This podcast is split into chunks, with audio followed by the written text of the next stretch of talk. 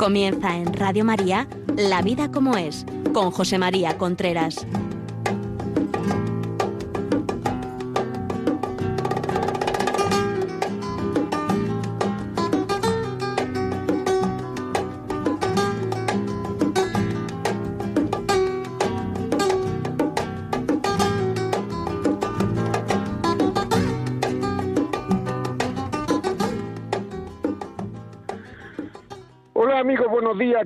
Nuevamente en La Vida como el programa que se hace todos los miércoles a las 11 de la mañana, a las 10 en Canarias. Les habla José María Contreras y estamos aquí en directo con ustedes. En el programa de hoy voy a hablar de un tema que me llega en muchos emails de los que ustedes escriben a Radio María, la vida como es, eh, arroba radiomaria.es y es que me doy cuenta de que la inmensa mayoría de las personas que me escriben contándome, pidiendo si puedo decirle a alguna persona en su ciudad, alguien que le pueda ayudar o queriendo hablar conmigo, lo que sea, la inmensa mayoría de las personas que escriben tienen motivos, problemas o, dificultades, ¿eh? porque algunas veces no son tales problemas. De hecho, algunas veces tardo dos o tres días en contestar y ya pues me dicen, no, si ya se ha pasado eso, ¿no? Bueno, me escribe y son problemas, en definitiva, no son problemas matrimoniales, son problemas que el carácter convierte en problemas de convivencia. Es decir, la inmensa mayoría tienen que ver con el carácter.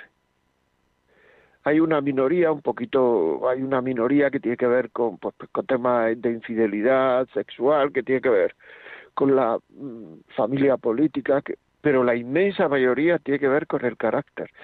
Y es que una, una relación, para que una relación vaya razonablemente bien, hay que cuidar el carácter. Esto es, es así. O sea, yo voy a dar algunos de los puntos que me parecen fundamentales para que una relación pueda ir, pueda ir bien y que eso implica lucha.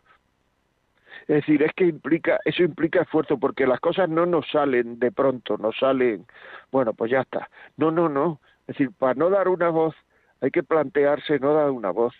Para no dar una mala contestación, hay que plantearse no dar malas contestaciones.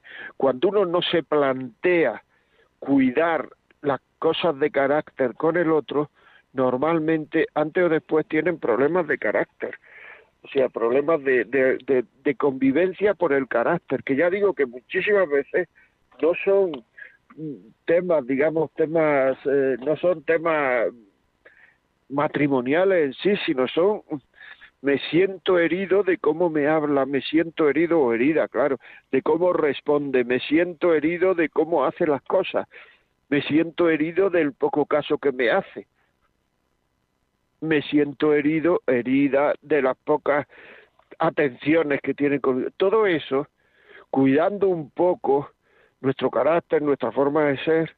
Por ejemplo, hay personas que no saben desahogarse, no saben desahogar sus problemas.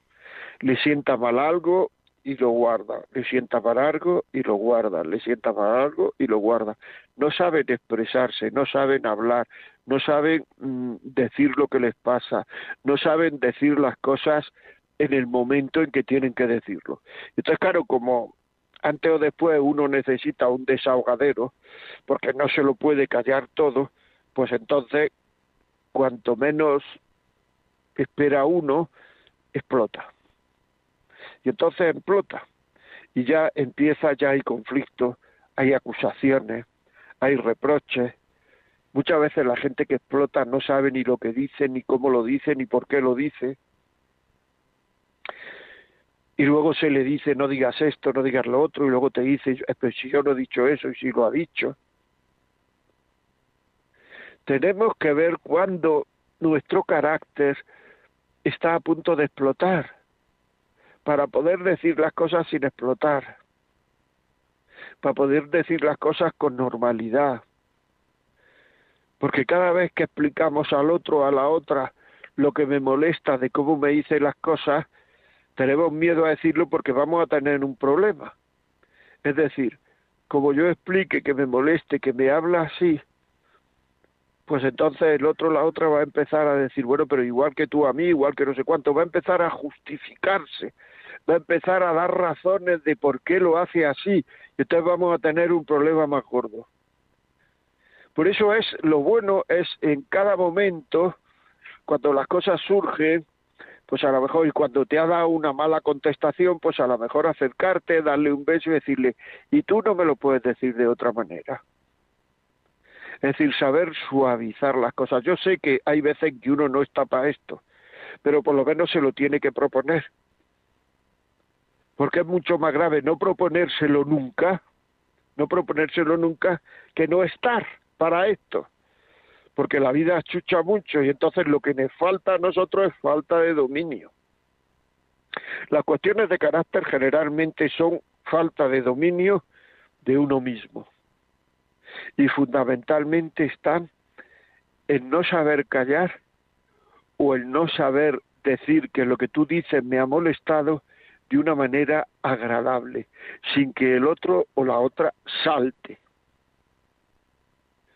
Son cosas que parecen tonterías, pero eso va agriando la convivencia me ha dicho esto, me ha dicho lo otro, me ha dicho lo demás allá, me ha dicho lo demás acá, me ha dicho no, no, no puedo aguantar esto, lo otro, no puedo.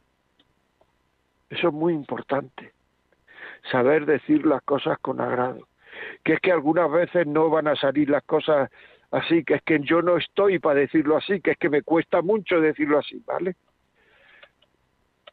Algunas veces no podrás pero por lo menos me reconocerás que si dices las cosas con agrado, es bastante probable que la mitad de las dificultades y de los problemas y de las discusiones que tenemos por causa de carácter desaparezca.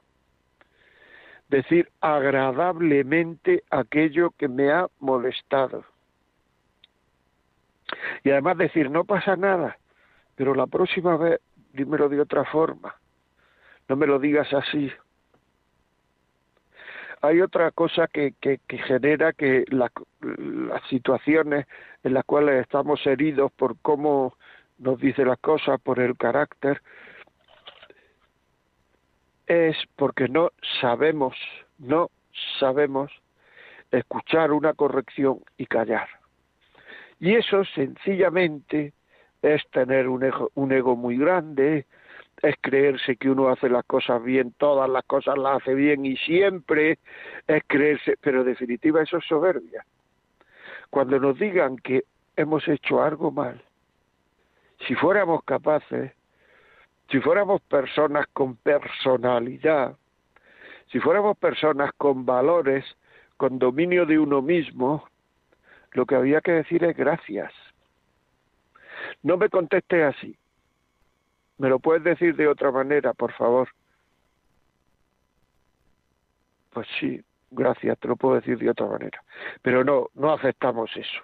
Enseguida viene todo el follón de que tú me lo dices a mí peor, pero si no estamos hablando de cómo lo digo yo, estamos hablando de cómo me lo has dicho tú a mí ahora.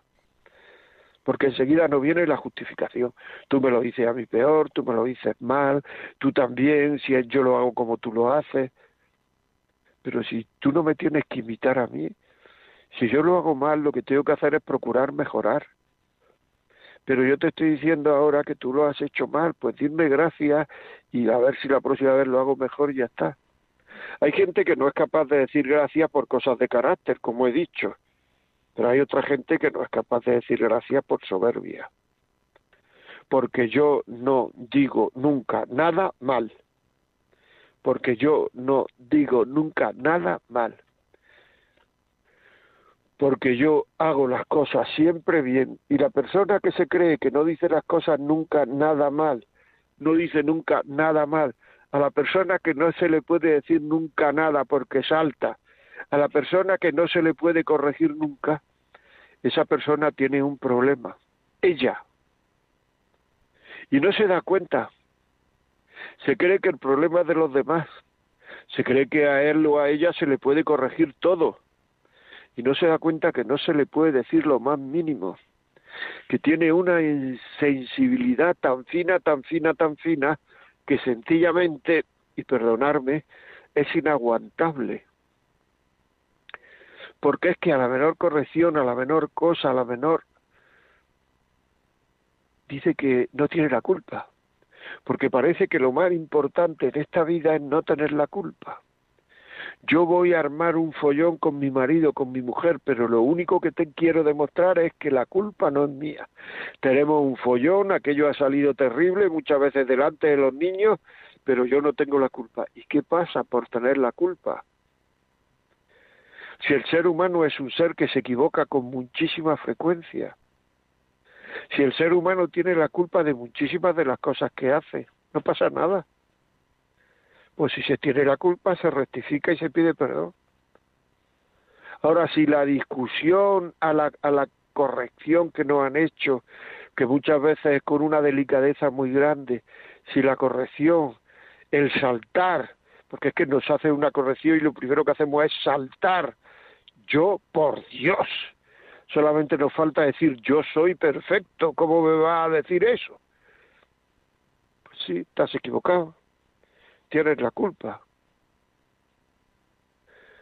Muchas veces cuando las personas no saben desahogar, que esto es muy importante porque hay muchas personas, muchas, muchas, muchas personas que no saben desahogar. Y luego ya saltan y muchas veces uno dice, ¿por qué no me lo ha dicho antes? Y uno puede prever las situaciones en las cuales uno puede saltar, porque el estado de ánimo está más bajo, porque estoy más sensible, porque estoy más enfadadizo, más enfadadiza, porque estoy más tenso, porque tengo más eh, estrés. Y entonces a lo mejor uno lo puede saltar. Hoy no es mi día hoy estoy que salto. Ya sé que eso es decir que uno no es perfecto y a uno no le gusta decir que uno no es perfecto, pero si lo dice, probablemente se evite muchas situaciones. Probablemente evite muchos momentos de tensión en la familia. Si todos sabemos que no somos perfectos, decimos que no somos perfectos para justificar nuestros errores, es decir, para darnos la razón. ¿Qué, ¿Qué quiere decir? Que no lo has entendido, pues te lo explico más despacio. Cuando una cosa es evidente que lo hemos hecho mal, en vez de pedir perdón, que es lo lógico, que es lo que une, pues es verdad, lo he hecho mal, perdona. En vez de decir eso, decimos, es que yo no soy perfecto, pues ya lo sabemos. Si llevo conviviendo contigo un tiempo, ya sé que no es perfecto. Y además te voy a decir una cosa, eres muchísimo más imperfecto, imperfecta de lo que te crees. Tu imperfección sale con muchísima frecuencia a lo largo del día. No me tienes que decir que no eres perfecto, ya lo sé. Porque eso es así. Porque ni tú, ni yo, ni nadie somos perfectos. Y nuestra imperfección sale con muchísima frecuencia. Y muchas veces hasta cuando queremos muchas veces pensarlo y verás, hasta cuando queremos agradar, molestamos. Anda, si yo te he dicho esto para, para no sé, como en forma de, de, de, casi, y tú te enfadas, es que hasta cuando queremos agradar molestamos, fíjate si no eres perfecto. ¿Y qué pasa? Nada. No pasa nada por no ser perfecto. El problema no está en no ser perfecto, porque no lo somos, porque ya lo sabemos. El problema está en no reconocer que no somos perfectos. Por eso vienen muchísimas discusiones en familia, por no reconocer que no somos perfectos. Esto que estoy diciendo es el día a día de una pareja, porque, porque se vive, se vive con otro, con otra que tiene un carácter imperfecto porque igual que no tenemos un cuerpo perfecto, porque no tenemos un cuerpo perfecto y no hay nada más que darse cuenta de la cantidad de dinero que se gana, que se gasta, perdón, para tener un cuerpo un poco más perfecto, que al final antes o después va a ser otra vez imperfecto. Y estamos gastando dinero continuamente para que no se noten las imperfecciones de mi cuerpo. Pues igual que no tengo un carácter perfecto, no perdón, no tengo un cuerpo perfecto, no tengo una mente perfecta, no tengo un carácter perfecto.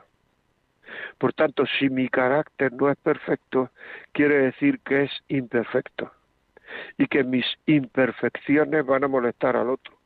Y mis imperfecciones se manifiestan con muchísima frecuencia, igual que mis imperfecciones en mi cuerpo se manifiestan continuamente. Por eso trato de ocultarlas con vestidos, con crema, con lociones, con pintura, igual de, de, de, de, de, con la misma rapidez o con la misma frecuencia se manifiestan mis imperfecciones de carácter, mis imperfecciones mentales, que muchas veces las imperfecciones mentales son aquellas que nos creemos que estamos haciendo las cosas bien y las estamos haciendo mal. Nos creemos que estamos mm, agradando y estamos desagradando nos creemos que lo que tenemos es una perfección y lo que tenemos es una manía que los demás están soportando. Están soportando y nos están queriendo con esa manía, que son manías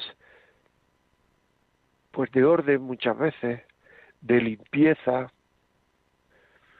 agobios, por nada, por tonterías, por idioteces. Es muy importante lo que estoy diciendo, muy importante. Y eso es la convivencia. La convivencia es esto. Por tanto, cuando uno se cree que uno ya, todos los que me están oyendo, casi todos lo digo porque hay gente joven que me está oyendo, cuando uno se cree que se casa y que todo va a ser maravilloso, no, no. Cuando uno se casa va a venir esto, porque esta es la convivencia del día a día, la convivencia normal, la convivencia, la convivencia es esto. Dos mentes imperfectas, dos cuerpos imperfectos, dos caracteres imperfectos que viven juntos y que tienen que luchar, que esforzarse por agradar al otro las mayor veces posible y por no herir al otro las más veces posible, las menos veces posible. Eso es. Y todo lo que no nos demos cuenta que es esto es estar en la luna. Y muchas veces eh, estamos en una emisora que, da a entender valores cristianos, valores, pues muchísimas veces queremos ser santos como la vida de los santos, queremos ser personas bueno, pues eso que, que, sean, que acerquen muchas veces a Dios, muchas veces porque todos podemos ser santos. Todo el mundo que nace tiene una misión en esta vida y puede ser santo. Puede ser santo como lo es Santa Teresa, como lo es San Juan de la Cruz, podemos ser santos. Porque se trata de que todos podemos querer a Dios en las circunstancias en las cuales estamos. No hay más en las cuales Dios nos pide que estemos. Y no hay gente que como Dios le ha pedido eh, estar en no sé dónde, son más santos que los que nos ha pedido estar con nuestra mujer y nuestros hijos en casa, no. Pero en todo el proceso de santidad, antes o después, hay cruz. La cruz es aquello que nos cuesta. Entonces lo que tenemos que hacer, y es muy importante, es darnos cuenta que en el matrimonio muchas veces nuestra cruz, que es nuestro camino para ser santos, es el carácter del otro. Es el carácter del otro, no nos equivoquemos. Lo que yo tengo que procurar querer, lo que yo, porque aquello me acerca a Dios y porque es donde yo puedo purificarme y acercarme a Jesucristo, lo que yo tengo que, que, querer y que, y que llevar bien y que llevar, digamos, santamente, es el carácter del otro. Y es muy fácil ver cómo lo llevo, cómo yo saber si yo lo llevo santamente o si no lo llevo santamente. ¿Y eso cómo se puede saber? cuántas veces protestar del carácter del otro. El carácter del otro para ti es una fuerte santidad porque lo ofreces a Dios, te, lleva a Dios ese ofrecimiento, lo llevas con, con paciencia, ofreciéndolo a Dios por las necesidades de tu matrimonio, de tu familia, de tus hijos, de tus padres, yo qué sé. O el matrimonio para ti, el carácter del otro es una fuente de quejas. Si es una fuente de quejas, no lo estás santificando, porque es lo que te pone Dios en tu casa para purificarte. A otro, pues les pondrá otras cosas, en un convento, pues les pondrá unos sacrificios tremendos, un no sé cuánto, etcétera. A otros, pues les pondrá otras cosas, a las personas solteras les pondrá otras cosas, pero a ti lo que te pone es eso. No te equivoques, porque muchas veces tenemos mucha fe, pero si la fe esa no se manifiesta en nuestra vida de todos los días, es como si no la tuviéramos. Y manifestar la, la fe en la vida de todos los días es saber no protestar por el carácter del otro, saber pensar cómo puedo querer más al otro. Y en la medida en que lo quieras más, el carácter irá bajando la molestia. Porque el amor llama al amor. Es así. Esto que estoy diciendo es muy importante. ¿eh? Es muy importante. Tenemos que saber que muchas veces, cuando, como decíamos al principio, esas personas que no saben desahogar, que terminan explotando, lo que quieren es explotar.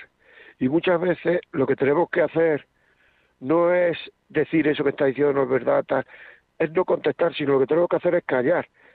Porque cuando callamos, el otro suelta ya su ansiedad, suelta esa especie de presión interior que tenía, su ira ha bajado, ya desahogado, se queda tranquilo, tranquila, y entonces la cosa vacía mucho, va, la cosa se vacía totalmente. No nos damos cuenta que en estas explosiones de carácter la normalidad vuelve cuando el otro ha desahogado y le hemos aceptado el desahogo. Aceptar el desahogo no es decirle que lleva razón, sino aceptar el desahogo es entender su sentimiento. Uno puede entender el sentimiento de otra persona y no, lleva razón. A un hijo nuestro lo suspende y podemos entender el sentimiento de que le hayan suspendido pero no lleva razón porque no ha estudiado. Pero el ser humano lo que queremos es que nos entiendan el sentimiento. Y en la medida en que entendemos el, nos entienden el sentimiento, nos sentimos comprendidos y queridos. Por eso la caridad, la caridad bien entendida, muchas veces no está en dar cosas al otro, sino está en comprender al otro comprender el sentimiento del otro es una de las manifestaciones de cariño más grandes que se puede tener con una persona. Porque comprender su sentimiento es ser entendido como persona. Estoy siendo entendido como persona. Y entonces muchas veces cuando uno se enfada, se suelta todo lo que lleva dentro porque no sabe soltarlo poquito a poco y al final explota, termina explotando, lo que hay que hacer es callar, escuchar y decirte comprendo. Y cuando uno es comprendido, pues ya es que no tiene muchas cosas de las que quejarse ni las que enfadar. Porque en la medida en que uno no sigue, no se siente comprendido, pues es cuando empieza a salir a salir cosas y el otro día me hiciste y tu padre me dijo y no sé cuánto porque lo que quiere es sentirse comprendido. Y hay momentos en la vida en que uno o una está mucho más sensible y cuando está mucho más sensible es cuando es más fácil que se sienta herido, porque la sensibilidad está en el sentimiento Por eso es tan importante comprender el sentimiento del otro. Comprender al otro es comprender su sentimiento. Cuando se está quejando, lo que lleva dentro, las quejas que lleva dentro para quejarse. Bueno, estamos, vamos a escuchar una canción, amigos, que ya nos estamos poniendo excesivamente serios. Vamos a escuchar una canción, pero antes de la canción yo quisiera que supierais que ya podéis empezar a escribir WhatsApp. Podéis empezar desde el principio del programa siempre, pero ya 668-594-383. Cuéntanos tus experiencias, lo que sientes, lo que ves. Es que es muy largo, ponnos un audio en el WhatsApp, ponnos un audio, no hay problema. Y, lo, y nos pones el WhatsApp. Porque todo lo que vosotros habéis vivido, lo que yo, lo que pensáis, cómo habéis manifestado, cómo habéis superado o no superado estas dificultades de las que estamos hablando, todo eso es de una importancia vital para nuestros oyentes. Le estáis haciendo un favor. Si lo que queréis es eh, escribirnos por la vida como es arroba radiomaria.es. La vida como es arroba radiomaria.es. ¿Que cuál es el teléfono del WhatsApp? Lo vuelvo a decir. 668 594 383. Si lo que queréis es llamarnos por teléfono, 91 005 94 19. 91 005 94 19. ¿Y ahora? ¿Y ahora qué? Pues ahora la música. Hasta dentro de un minuto, no se vaya. Tenemos que hablar y compartir algún momento. Tenemos que hablar y decidir qué está pasando entre los dos. ¿De qué puedo hacer si mis ojos huyen de los tuyos sin querer? Tenemos que hablar sin resignarnos a los gestos. Tenemos que hablar de que la niña no se porta igual,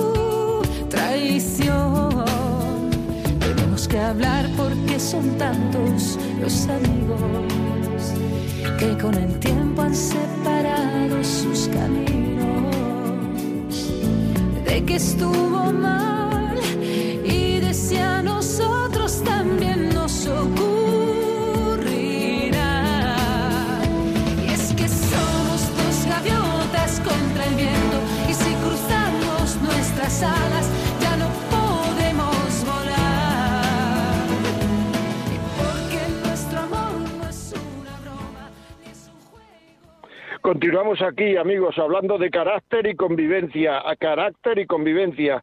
Ya saben ustedes que nos pueden llamar por teléfono al 91005-9419 o nos pueden poner un WhatsApp 668-594-383.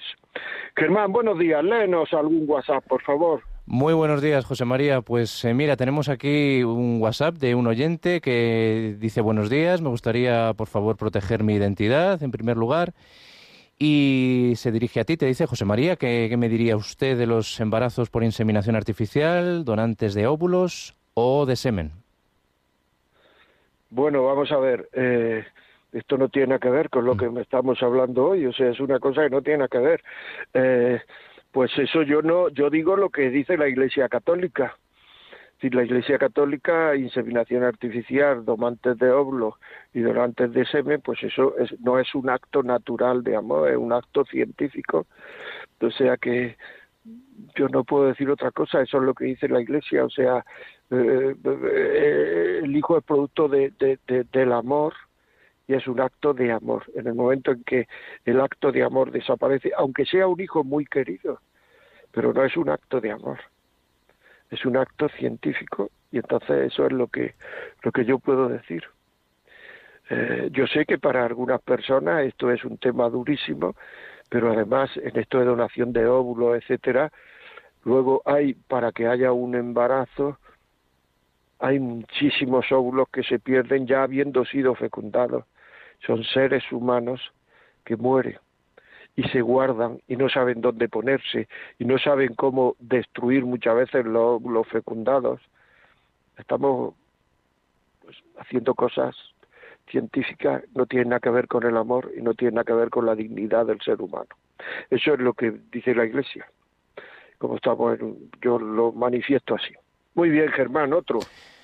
Pues un oyente nos dice, hola, buenos días, mi hija tiene 19 años y está saliendo desde hace dos con un chico marroquí. Yo no lo acepto en mi casa, no me gusta, pero no le digo que ella no puede salir con él, que ella puede salir con quien quiera, pero soy católica y practicante y eso no es lo que le enseñé que debo hacer, aceptar pregunta, ¿qué debo hacer? ¿Aceptar o seguir con mis creencias? ¿O mm, aceptarlo? Se pregunta. Bueno, aceptarlo, claro. O sea, lo que tienes que hacer fundamentalmente es querer a tu hija. Y cuando esa relación haya problemas, pues tu hija te los va a contar. Si no se siente querida, porque el, el cariño, el cariño, digamos, ablanda los corazones de las personas, ablanda nuestros corazones. Y entonces una persona cuando tiene problemas tiende a hablar con aquella que, aquellas personas que, las, que la quieren. Por tanto, lo que tiene que hacer es quererla, que se sienta querida, que se sienta comprendida en sus sentimientos,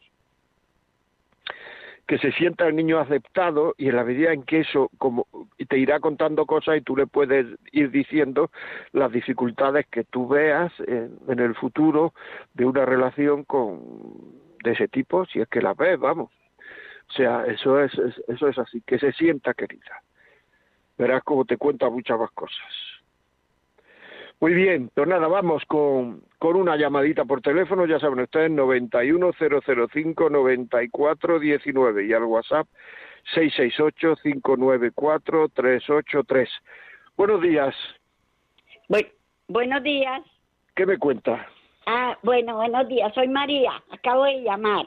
Muy bien, eh, dígame. Sí, bueno, mira, eh, rapidito porque yo después le escribo un WhatsApp, pero estoy viendo el programa, viendo, oyendo el programa. Yo todos los días, todos, todos, eh, oigo la Santa Misa, el Rosario y todo, y después sigo un poquito el programa, algunas veces. Pero hoy me ha caído, como decimos, como anillo al dedo, porque todo eso que, que usted está hablando me pasa a mí. Yo soy muy así, muy muy peleona, pues, y, y, y, hasta con mis amistades y todo, y les digo las cosas así de frente, y no sé qué, y bueno, y aunque se, po se ponen pero no me dicen nada, igual me pasa la inversa. Yo soy con mi hijo, que mi hijo me dice las cosas así tan, tan, tan, tan, yo me pongo furiosísima, pero a él no soy capaz de decirle, ay, no, no sé qué, sino que a veces, eh, pues me, enfado, me enfado, totalmente me enfado. Y, y resulta que, bueno, eso también me meto, por ejemplo, eh, con las amigas que tienen niños, porque yo soy una señora mayor de 78 años y tengo muchas amistades que tienen niños, es más, los cuido a veces no sé qué pero a mí no soporto los niños maleducados y groseros y entonces yo se lo digo a las madres que hay que educarlos desde chiquitos, que no sean así, que no sé qué. Entonces, algunas pues lo toman bien, otras se ponen bravas porque no me lo dicen, pero se lo comentan a otra. Ay, que la fulana me dijo esto y que no sé qué, y que se mete con mis niños y no sé cuál. Pues, Entonces, pues lo la pregunta o lo que yo, yo le voy a enviar un, un, un WhatsApp para explicar mejor. Que me, me diera algún, no sé, un consejito, aunque ya oí perfectamente que cuando uno lo, como dicen, lo atacan o algo, es mejor callar. Yo no puedo callar. Yo de una vez suelto lo que se me viene a la mente. Ese defecto lo tengo. Bueno, pues muy bien, pues eh, pues eh, si suelta lo que le viene a la mente, pues eso que tantas veces se ha dicho, ¿no? Eh, cuente hasta diez antes de hablar, cuente, porque si suelta lo que se le viene a la, a la, a la mente, pues eh, probablemente pueda generar conflicto. Y entonces, además, las cosas que usted diga no, no van a ser, no van a servir luego porque luego van a decir, mira, a esta le pasa esto, a esta le pasa lo otro, y en cambio a ella no se le puede decir nada. Ella siempre dice esto y lo otro, pero en el momento en que tú le dices algo, pues ya no te, no te admite y te, y te, y te, y, se enfada contigo y te reprocha, etcétera. Es muy importante, es muy importante procurar escuchar lo que nos dice.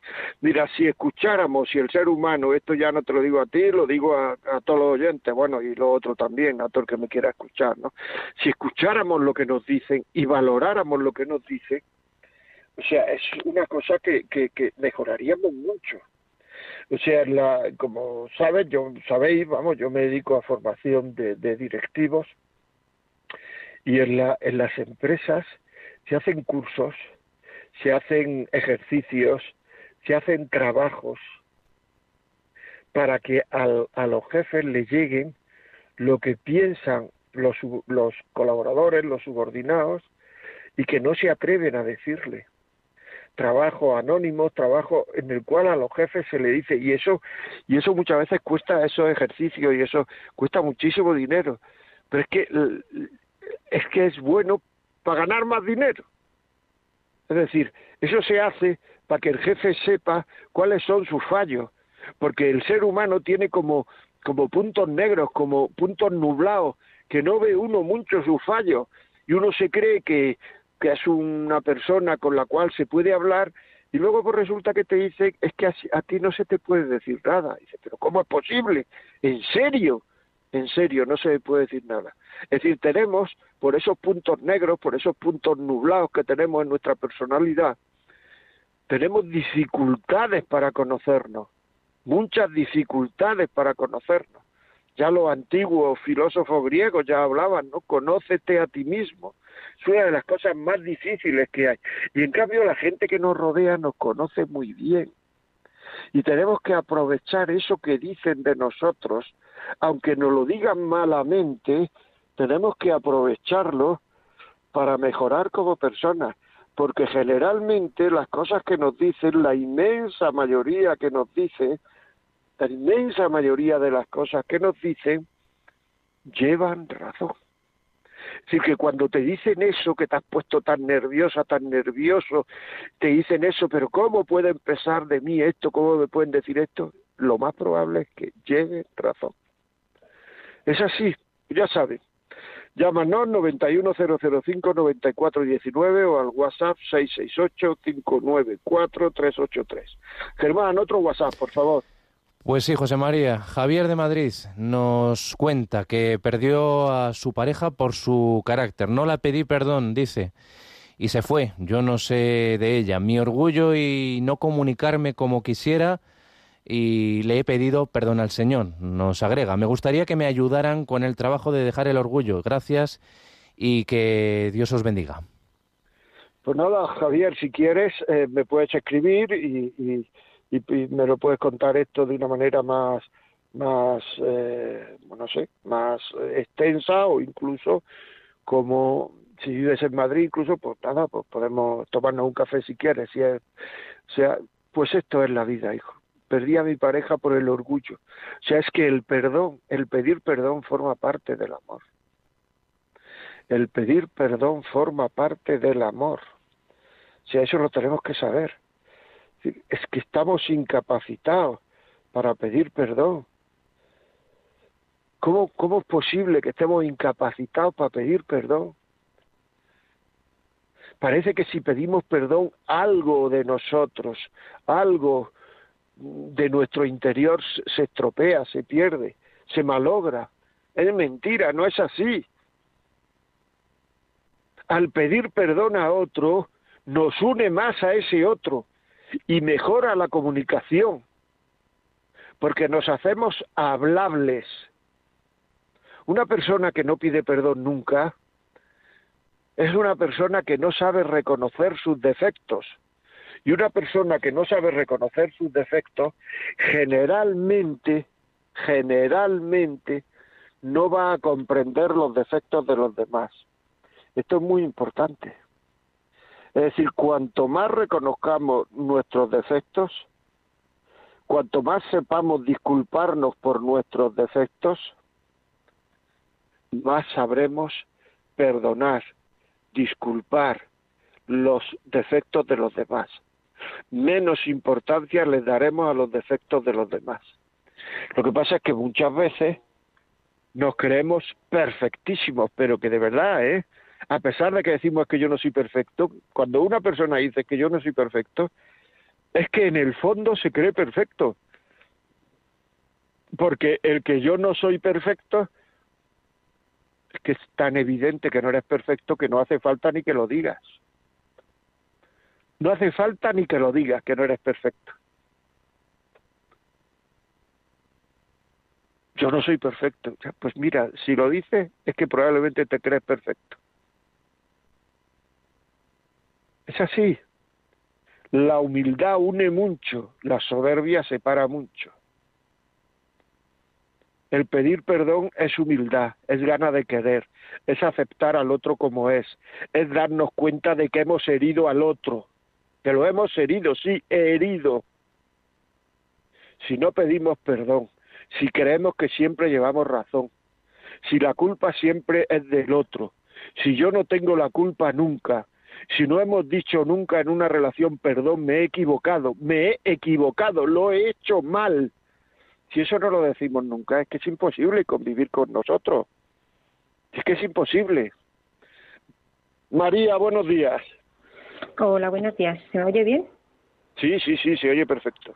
Vale, mira, yo tengo una duda, es referente a, no sé si habéis oído hablar de la bioneuroemoción, y la duda mía es que eh, conozco una pareja que sé que se quieren, pero se han separado porque eh, le han hecho creer a una de las personas que el origen del mal que tiene en su pierna, porque todas las enfermedades tienen un origen, un, origen también, una parte emocional, pues tiene que ver con su pareja y le han dicho, pues tú si dejas a tu pareja, tu pierna se cura. Y se han dejado. Y están sufriendo los dos. Yo sé, quiero ayudar, pero no sé cómo. Bueno, yo de eso no sé nada y además es que no me lo creo, porque entonces sería, no sé, o sea, sería, bueno, no sé, quitar la parte emocional, espiritual que tiene el amor. Es decir, que yo, yo es que de eso no entiendo nada, María, pero bueno, eh, pues no sé, que yo no sé de dónde viven esta pareja, es de Madrid, pues escríbeme y si quieres también lo, si ellos quieren que lo pueda podamos hablar por, por o los pueda ver o podamos hablar por teléfono, no sé, pues me pueden explicar ellos más detalladamente si es que quieren ayuda, pero si se quieren, lo están pasando fatal, eso no es razón, vamos, eso yo, yo no he oído hablar de eso nunca, lo siento muchísimo, pero de verdad es que me parece una cosa tan rara que yo no he oído hablar nunca de eso. No, hombre, evidentemente hay más cosas, ¿no? Pero en el fondo es uno de los factores que está fuertemente ahí, porque de hecho hay un, hay un, en internet te metes y hay un diccionario de bioneuroemoción que dice por tu enfermedad qué tipo de bloqueo tienes y cuál es la solución. Es que son unas historias. Pues mira, yo eso en orientación familiar no lo he estudiado ni lo a mí no me han explicado nunca eso. Pero bueno, vale. siempre... una, una pregunta rápida también si puedo. Eh, cuando hablamos de la soberbia y las heridas de la soberbia y todo esto, que eh, hay un tiempo en el que sí se perdona, se llega a perdonar, ¿no? Cuando no hay un malentendido. Si no hay posibilidad de explicar, esa soberbia se cura también, porque es que en el caso de que no se puedan hablar, como es ahora, que no se pueden hablar porque eh, ha entrado también en, en, medio de la dinámica esta de contacto cero. Entonces hay, hay un contacto pues cero que sea. Las heridas de la soberbia se curan. Vamos a ver, el tiempo palía todo, el tiempo palía todo pero pero pero es mejor hablar las cosas, porque muchas veces el tiempo palía todo y otras veces, como bien sabemos, el tiempo lo que hace es pudrir las cosas. Y realmente pueden estar argumentándose razones para darse la razón el uno y el otro de por qué han hecho esto, de por qué el otro lo ha hecho mal, y entonces ese comportamiento lo que va haciendo es que va pudriendo las cosas. Es decir, que lo de contacto cero, pues, o sea, cuando las cosas, mm, mm, lo que hay que hacer es, lo digo siempre, lo que hay que hacer es, pues, solucionar las cosas. Si es que es así, lo que hay que hacer es hablar las cosas, es que no podemos solucionarlas nosotros, que muchas veces es verdad, que no se puede solucionar, la pareja no las puede solucionar. ¿Por qué? Porque uno tiene sus puntos negros, el otro también, sus puntos eh, pues nublados, que no ve claro, entonces necesita una persona, una tercera persona, para que los eh, le aclare los puntos. Aquí en Madrid el COF de Getafe, el Centro de Orientación Familiar de Getafe, funciona muy bien, eh, el Centro de Orientación Familiar Alcalá de Henares funciona muy bien, o sea, quiero decir, se puede pedir ayuda, puede escribirme al WhatsApp, la vida arroba radiomaria.es, se puede pedir ayuda, es que pedimos ayuda para todo, vamos a comprar una casa, pedimos ayuda para ver quién sabe de casa, un coche, quién sabe de coche, y para lo más importante de nuestra vida, pues muchas veces no pedimos ayuda, no digo muchas, la mayoría de las veces no pedimos ayuda. Y entonces, eh, y además como ahora vive más la gente es que en 50 años de convivencia no han necesitado pedir ayuda nunca. Pues a lo mejor es que no os queréis. O a lo mejor es que no la han necesitado. Pero en muchísimas parejas no se pide ayuda. ¿Sabes por qué, María? Por soberbia. Por no querer decir tengo problemas. Por no querer decir necesito ayuda. Por no querer decir yo soy parte del problema porque yo creo que el problema lo tiene solo el otro o la otra, yo no. Por tanto, yo no necesito que me ayude. Y así se van cargando los, los, matrimonios y así hay cada vez más gente en la sociedad sufriendo. Este sufrimiento no se habla en la sociedad, no se habla en la sociedad de este sufrimiento. Y hay un sufrimiento oculto terrible en las personas, porque hay un sufrimiento económico, hay un sufrimiento médico, pero hay un sufrimiento oculto en las personas que es superior muchas veces a todo esto. ¿Cuánta gente daría lo que tiene por tener paz interior, por sentirse querido, querida? Pero de ese sufrimiento no se habla nunca.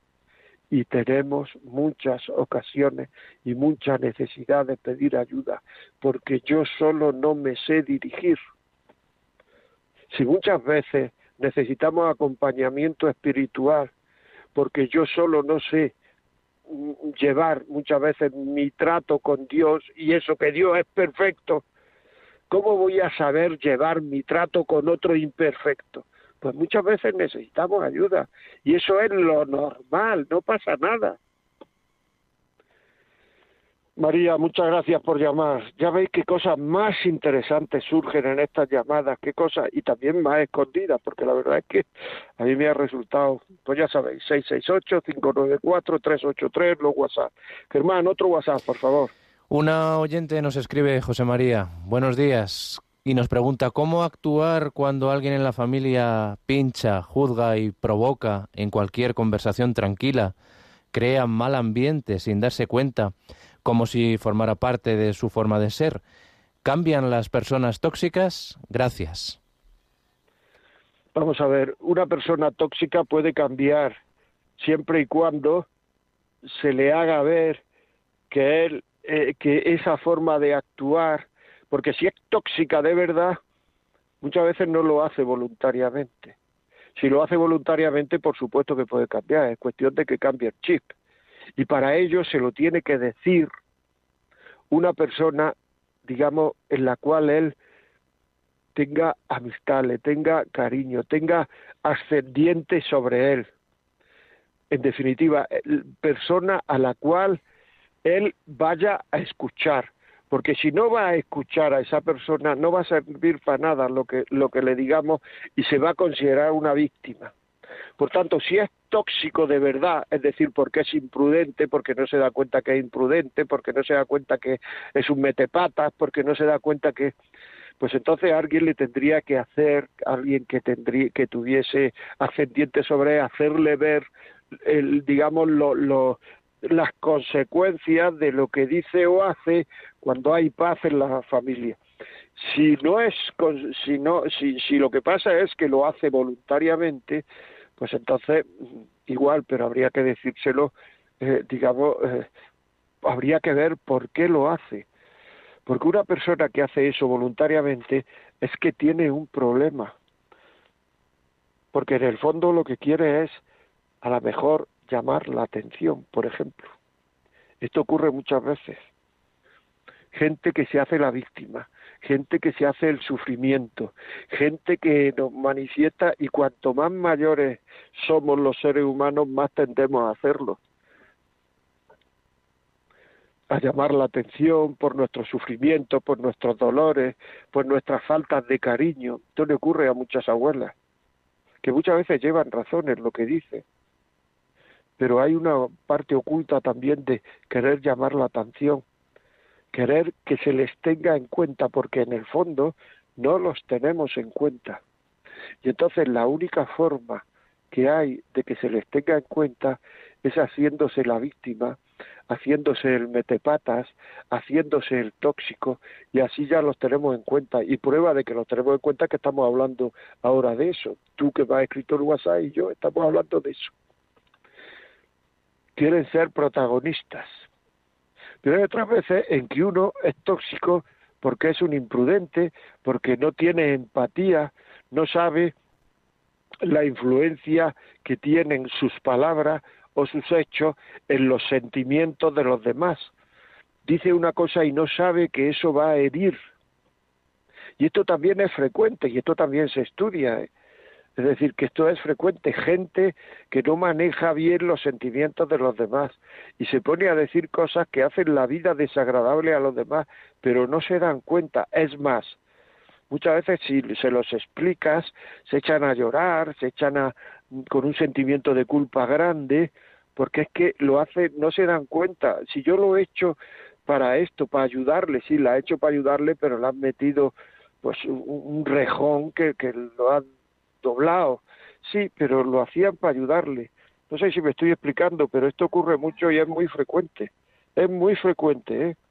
O sea, el, la incapacidad, la incapacidad para conocer cómo va a recibir el otro algo que yo digo. Bueno amigos, pues desgraciadamente, como siempre lo digo, hemos llegado al final del programa.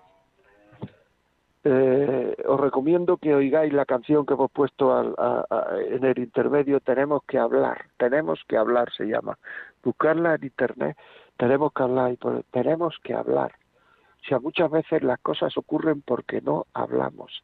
Tenemos que hablar, tenemos que hablar, tenéis que hablar. Pues nada, ya saben, si quieren escribirnos, la vida radiomaria.es y a partir de esta tarde o mañana por la mañana está colgado en los podcasts el, el, el, este podcast está colgado en los podcasts. Y si este está colgado, entrar en podcast de Radio María y está colgado ahí. Si quieren, si quieren volver a oír este programa, pueden escucharlo también. Uy, perdón, si este programa creen que le va a hacer bien a alguien escucharlo y no saben descargar los podcasts o no quieren o prefieren tenerlo en casa, llamen ahora mismo, llamen ahora mismo al 91 822 8010 91 822 8010 y le dicen, mándeme el programa que acaba de emitirse, eh, La vida como es eh, en carácter y relación de pareja.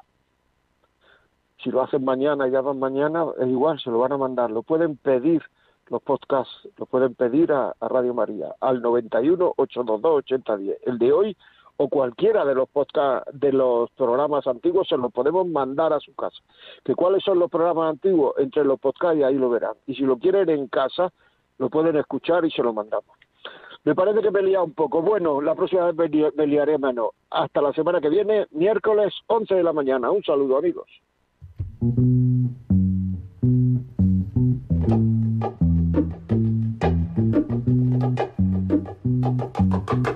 you